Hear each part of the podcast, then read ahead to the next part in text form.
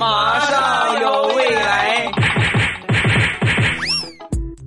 马上有未来，欢乐为你而来。我是未来，各位周三快乐，礼拜三一起来分享欢乐的笑话段子。本节目由喜马拉雅出品，我还是你们喜马老公未来欧巴。今天分享上学的段子。那会儿我问我同桌啊，我说：“你看你每天生活这么富裕，天天都还能存些钱。”为什么你能存下钱，我就存不到钱呢？说完，我同桌一语惊醒梦中人呢。你就没钱，你存个毛线的钱呢？你连有你都没有，你上哪儿存去啊？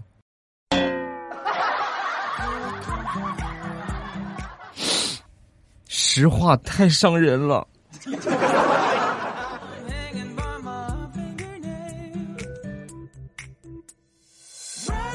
再来说我们一个大学的舍友，我们上大学呢都流行换电脑、买电脑啊。一般来说都是买电脑，因为家里边之前没有电脑或者有台式机的。上了大学之后啊，美其名曰对学习有帮助，实际呢笔记本电脑全拿来玩游戏了。大多数也都这个样吧，顶多也就是打个什么文档啊，是吧？编辑个文件啊，仅此而已啊。我们那时候都买电脑，我们有一个舍友啊，爱惜东西爱惜的不行了。他买了这个电脑之后啊，也不上网，也不装软件也不导视频，也不听歌。每回呢，就是把这个电脑拿出来看一看电脑自带的说明书，很认真的看啊。看完之后呢，把这个说明书再放回去。有的时候呢，这个中文版的说明书看完了之后呢，再看一看英文版的说明书，然后再放回去。就这么着，两个礼拜。我们那天我们实在忍不了了，我们就问他。我说你这每次就是也不玩，买了个电脑也不用，看个说明书就放回去了，你这图啥？就是就是说明书里边有英语嘛，然后我通过说明书来学习一下语法。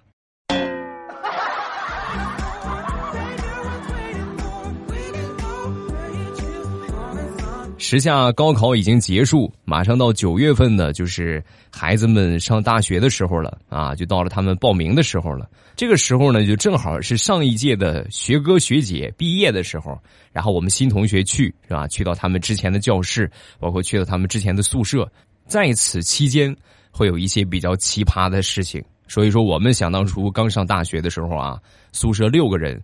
宿舍里边的柜子，打开柜子之后呢，每个人的柜子里边都有一件英叔同款的道袍，还有桃木剑啊，而且呢还有若干的黄纸符。你说送本书，送本什么别的东西，日用品是吧？我们都可以理解。你送个这么东西，多瘆得慌啊！而且课桌上还有一封信，宿舍桌子上还有一封信啊，信里边说这个宿舍呀有恶鬼，我们已经和他斗了整整四年。现在把这个重任交在你们的手里，并且呢，详细的描述了治鬼的方法，以及桃木剑的日常保养，还有各种符的画法。最牛掰的是，这个信里边还特别写到：宿舍里边六个人必须要留一个童子之身的舍友，在关键时刻可以救命。如果没有的话，你们就完蛋了。那个时候都还很小嘛，对不对？十七八岁都还很单纯。那一年，我们四年大学时间没有一个谈恋爱的啊，都是守着我们这几个老光棍儿啊。到毕业结束，毕业结束之后呢，我们几个人凑一块儿想了一下，我们是不是被坑了呢？这个糟老头子坏的很。后来我们仔细的协商合计了一下，决定把上一届学哥留给我们的道袍继续放到宿舍里边。作为馈赠给下一届学弟的开学礼物，玩的开心哟！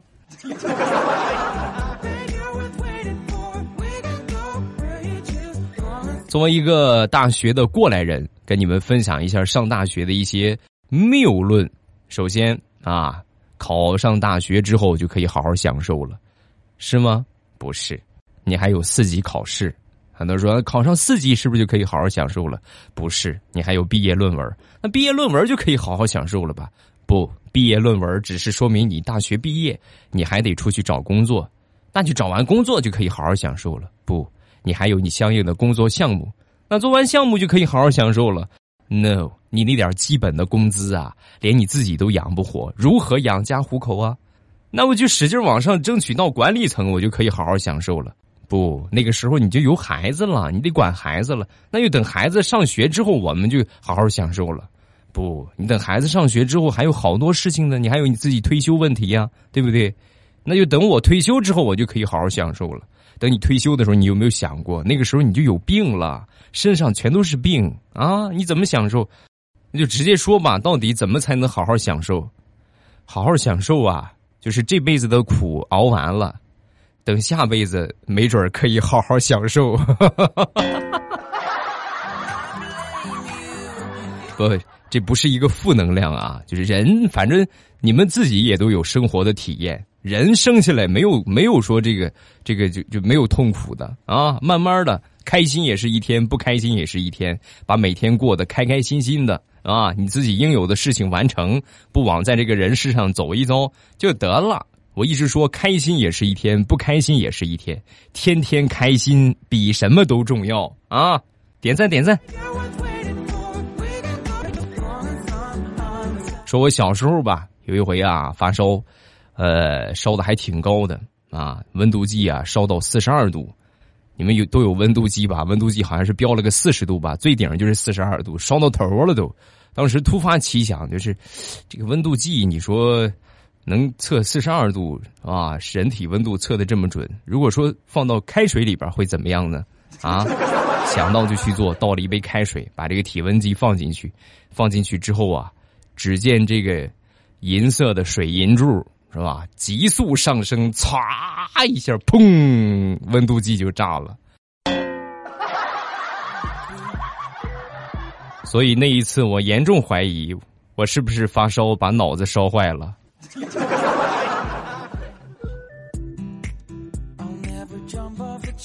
说说想当年高考啊，想当年高考啊，我考的这个成绩还算不错。不能算很好吧，但还算可以啊。然后呢，但是我去的那个学校很一般，很一般的这个学校也是有好学生有坏坏学生，因为有一些就学生他报的志愿报的不是很理想，所以就考到那个地方了。然后我们宿舍里边这个分数啊也是不统一啊，其中有一个人呢分数是考了二百一十分啊，将将就是过提档线。然后还有另外一个同学呢考了五百一十分。就是这差出将近三百分来啊！他们在同一个学校、同一个专业、同一个宿舍里边，所以每次我们说起分数的时候啊，都尽量的躲开这个五百一十分的，因为实在是害怕他受打击，万一想不开跳个楼什么的怎么办？是不是？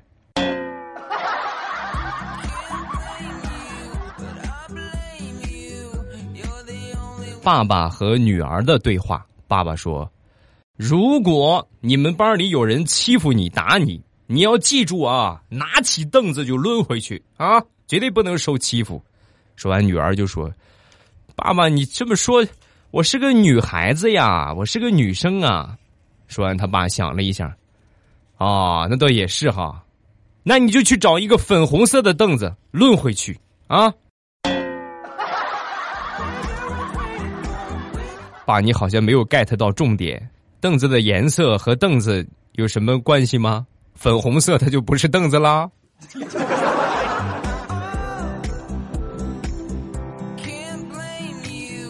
说一个我妈经历的事情啊，我妈跟我说，她小的时候啊，路过一户人家，看见出来一个女的，当时就觉得呀，哎呦，这个女的长得真好看啊。结果过了有那么十多年吧，那个人就成了我奶奶。那句话说的没错呀，缘分真奇妙。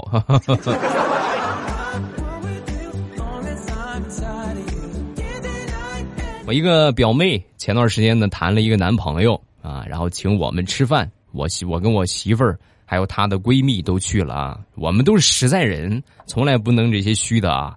然后整个饭局啊，菜上来之后，她这个男朋友啊，基本上没怎么动筷子。就是没怎么吃啊，连动都没有动。我们当时就说：“哎呦，你看你这太绅士了啊，温文尔雅啊！你看你就不用客气，你想吃啥就上手就得了，对吧？想吃什么就拿什么啊！”说完之后，她男朋友就说了：“啊，这个属实和你们吃饭感觉感觉抢不到啊！这菜刚一上来，那个筷子歘歘就上去了，跟丐帮开大会似的。我属实是抢不到啊。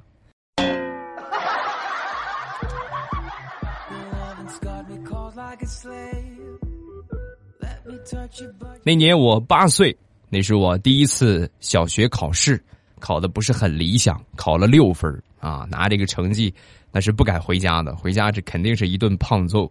坐在田边上啊，坐在地边上，我们那个二大爷牵着一头毛驴就过来了，过来之后坐我旁边，手捂着头，我就问他怎么回事二大爷啊，那说哎呀脑袋疼。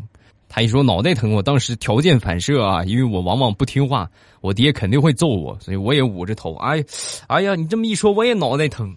妈！说完，二大爷很吃惊的就问我：“咋回事？你也被驴踢了？”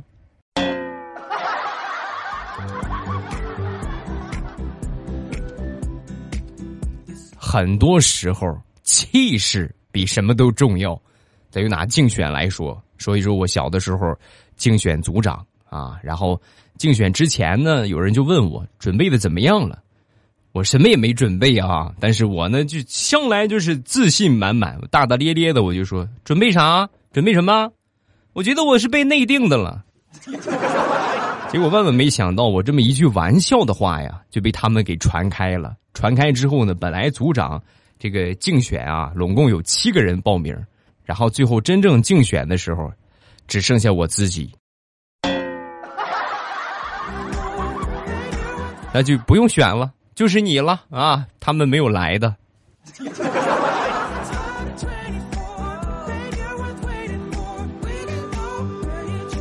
分享一个我们高中传奇的学弟啊，打篮球呢摔断了左手和右腿，所以呢每天都是他妈妈推着轮椅来送他上下学，差不多有那么三四个月吧，伤筋动骨一百天呢，何况这么严重，三四个月。啊，差不多好像是好转了啊，好转，但是还是得推着轮椅。有一天呢，他妈妈推着他，对吧？一开始小心翼翼，后来时间长了就疲了，对吧？再说身体恢复的也不错，也没有什么大问题了。然后那天出学校门口有一个很长的下坡，他妈妈呀推轮椅的时候，一下没有把住，是吧？没有握住轮椅，从他妈的手里就撒下坡了。下坡，你说怎么就那么巧？正好不偏不正的掉进了坡底下的一个下水道里，噗嚓，摔断的左手和右腿刚刚好，右手和左腿又折了，所以他就名副其实的成为了我们学校第一位四肢全断的同学。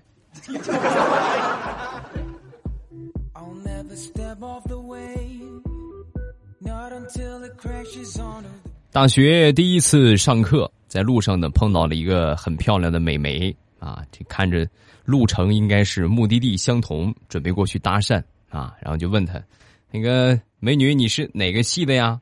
啊，说完这个美女就说：“啊，我是那个什么，我是这个音乐系的啊。”哦，正好哎，我们也是要上音乐课，然后我们就一一路往前走，走到教室之后呢，我就招呼她：“哎，咱一块坐这儿就是对吧？咱俩坐这儿一块儿呗。”说完，他径直走向讲台，把包往讲台上一放。同学们，我是你们的音乐老师，把课本拿出来，我们要开始上课了。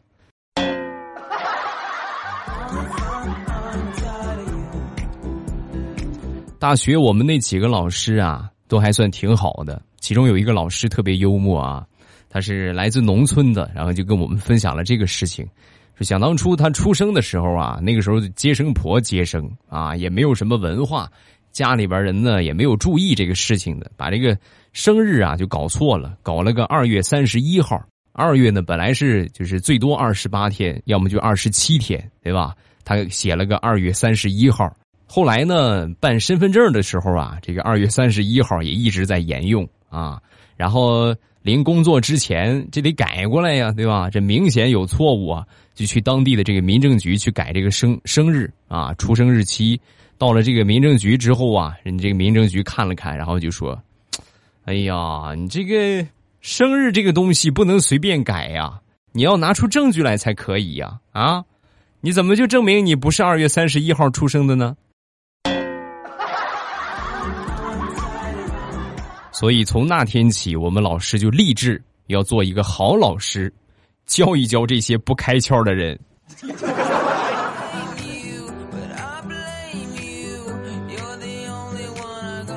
上学那几年，多多少少会碰到那么一两个喜欢拖堂的老师。其中我们有一个语文老师啊，语文老师呢，每次上课，老师跟我们抱怨：“哎呦，时间太短了，每次课都没上完就下课了。”有一回呢，我们课堂上老师让我们造句啊，用这个“既然就”来造句。那还没说完，我们有一个男生就站起来了：“老师，我来造。”哦，可以呀。平时问你，你都问不会回答，你就主动起来要求了。那你来造一下吧。都快下课了，还让我们造句。然后这男同学起来之后啊，就说了这么一个句子啊：“老师，既然你每次上课都时间不够，那就不要再让我们造句了吧，浪费时间。所以老师下课好不好？”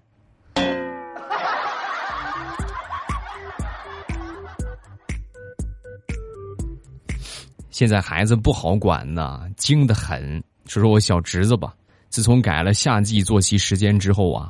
每天下午啊，每天中午啊，呃，都是回家吃饭啊，因为中午午休的时间长了。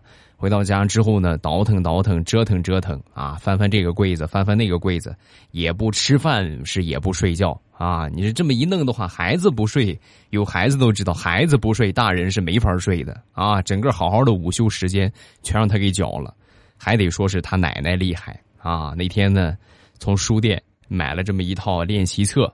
就放到他的面前啊，然后跟他说：“从今天开始，要么你就过来给我睡午觉，要么你就过来做题，你自己选。”真的，从那天之后啊，家里最起码安静了二十倍，哎呦，一点声音都没有。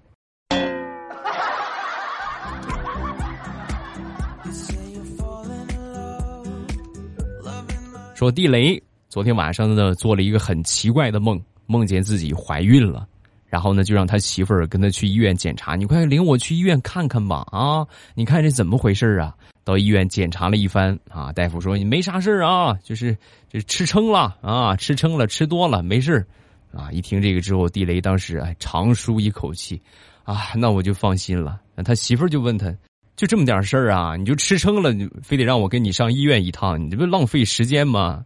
哎，不是，主要是你说我不来查一查的话，万一我真怀孕了怎么办？说完，他媳妇儿啪给了他一个嘴巴。你是不是已经忘了你是个男的了啊？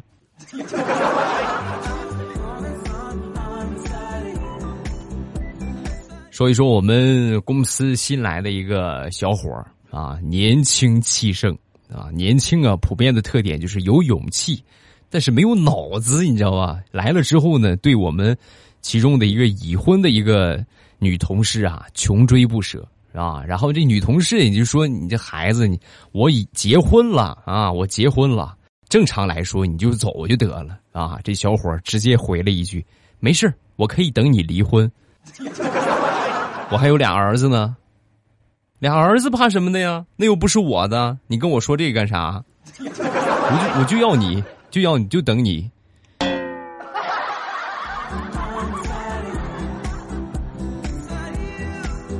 话说隔壁老王的闺女啊，周末回家，回到家之后呢，和爸爸妈妈一起看电视，然后爸爸盯着女儿，意味深长的说：“看了一会儿啊，就说，我怎么看我这个闺女长得和我不像啊？怎么一点也不像啊？”说完，他妈就说：“你这 闺女都二十一了，长得不像又能怎样？装个傻充个愣，你最起码你还能有我这个老婆，还有闺女。你要是非得刨根问底儿，发现点什么，到时候老婆也跑了，闺女也没了，我看你怎么办？怎么说呢？这是所有和隔壁老王有关的段子。”里边感觉最舒服的一个段子了啊，内容让人很是舒适，好嗨哟！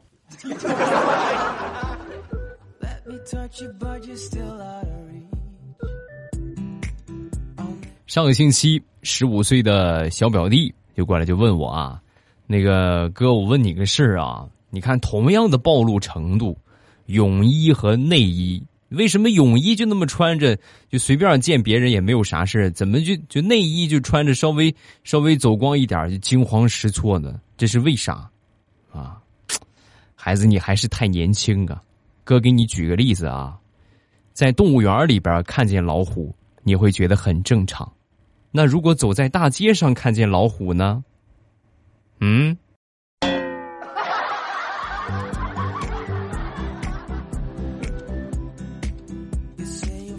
大家都坐过过山车吧？这是一个很刺激的娱乐项目。以前的时候啊，体会不到它有多刺激。直到有一回啊，我坐过山车，那是真正的冒着枪林弹雨的唾沫星子，还有各种各样的，就是这种什么掉下来的东西呀，因为它转圈嘛，对吧？上边那先过去的，可能东西掉下来，正好你转下来，啪落你头上了。啊，然后这些都不算什么，最后一圈过山车下来之后，我发现我嘴里边多了一块口香糖。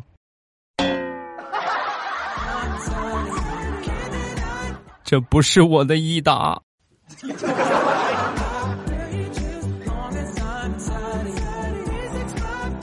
家里边这个老鼠啊，越来越多了，多的实在是哎呀受不了了，你得想个东西治它呀。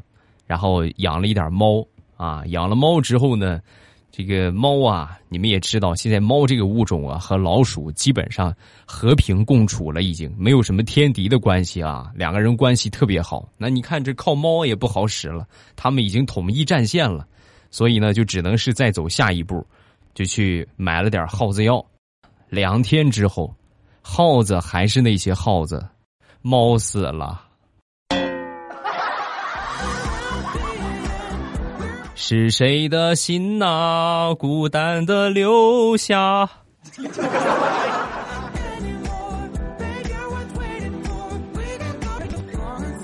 好，欢乐的笑话暂时分享这么多。每天早晚七点半，我都会在喜马拉雅直播。到了这个时间点之后，打开喜马拉雅，点我听，最上边显示直播中，点我的头像就可以进去直播间。啊，互动聊天然后呢，讲一讲比较有意思的事情，做做游戏等等等等，这就是我们直播的主要内容。每天早晚的七点半，没有什么特殊情况，都会给大家直播。今天节目咱们就到这儿结束，晚上七点半直播间不见不散，么么哒。喜马拉雅听，我想听。